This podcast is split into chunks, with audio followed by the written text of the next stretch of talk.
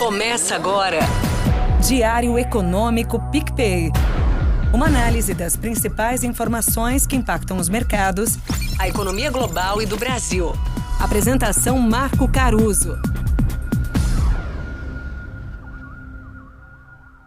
Olá pessoal, bom dia, tudo bem? Hoje é segunda, 19 de fevereiro e este é o seu bom e velho Diário Econômico, que volta aí a te contar que dia hoje para quem não sabe. A agenda dessa semana não é tão agitada, mas vai seguir alimentando essa obsessão do mercado em tentar adivinhar se os juros nos Estados Unidos caem uns meses para lá ou uns meses para cá. Desde a reunião de política monetária do Fed lá de janeiro, os banqueiros centrais têm resistido às expectativas do mercado de cortes mais cedo nos juros. E os dados de inflação da semana passada foram todos na direção dessa cautela mesmo. É engraçado que foi o Fed quem foi dando corda para quem estava com essa visão. Eu comentei com vocês, né, que os algoritmos que tentam ler o tom das falas dessa turma indicavam justamente essa aliviada no viés deles. E agora é o Fed quem está tentando segurar os ânimos. E parece que conseguiu. Eu estava dando uma olhada no índice de renda fixa global, que engloba títulos de vários países, e a valorização que a gente foi vendo desde meados de dezembro, quando teve uma reunião do Fed, agora se zerou. A leitura lá era que o Fed ia dar esse pivô na sua postura, né? E começar a sinalizar cortes. Só que agora esse rally do pivô zerou. E essa semana tem a ata da última decisão de janeiro deles, que deve ir nessa tendência mesmo, né? mostrando essa resistência em cortar juros. Relembrando, eles mantiveram a taxa básica nessa faixa atual de 5,25%, 5,5% e sugeriram um cenário básico da maioria com apenas três cortes de 0,25 pontos percentuais ainda esse ano. Antes daquela reunião, o mercado vinha precificando até cinco cortes em 2024, apostando né, numa flexibilização monetária já na primeira metade do ano. Essa reunião, dois relatórios de inflação mais altos e um mercado de trabalho que também viu mais quente que o esperado, reaproximaram a torcida do mercado com as expectativas do Fed. Meus 5 centavos de contribuição, então, nessa fixação sobre o timing do primeiro corte do Fed. A gente vinha de um segundo semestre do ano passado muito bom de desinflação e agora isso deu uma pausa. No mínimo, a gente tem que tentar entender o que, que é ruído e o que, que é sinal antes de ter uma opinião convicta sobre inflação.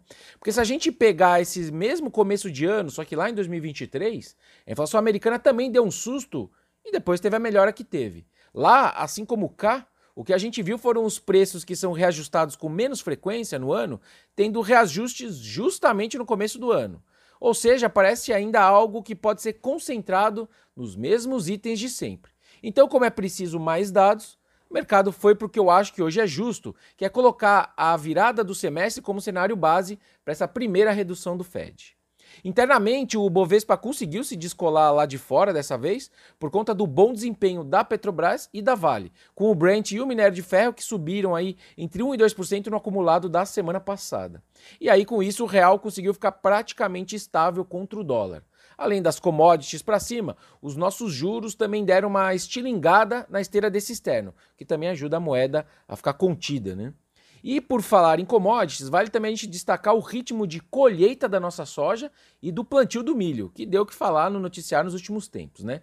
A colheita da soja já passou de 30%, está acima da média de 25% mais ou menos para esse período, com o Mato Grosso batendo praticamente 70% de colheita e o Paraná 50%.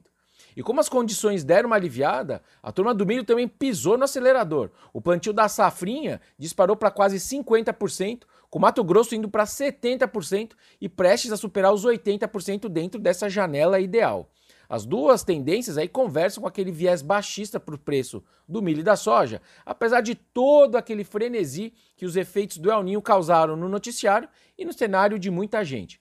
A gente ainda tem que entender produtividade, mas área não vai ser o bicho papão.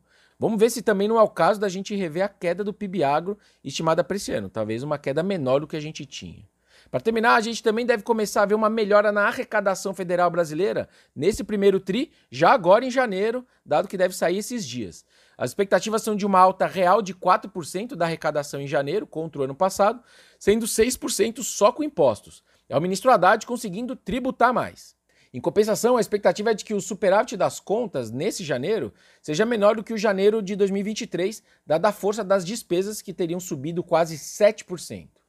Bom dia, bons negócios e sorte sempre. Você ouviu? Diário Econômico PicPay.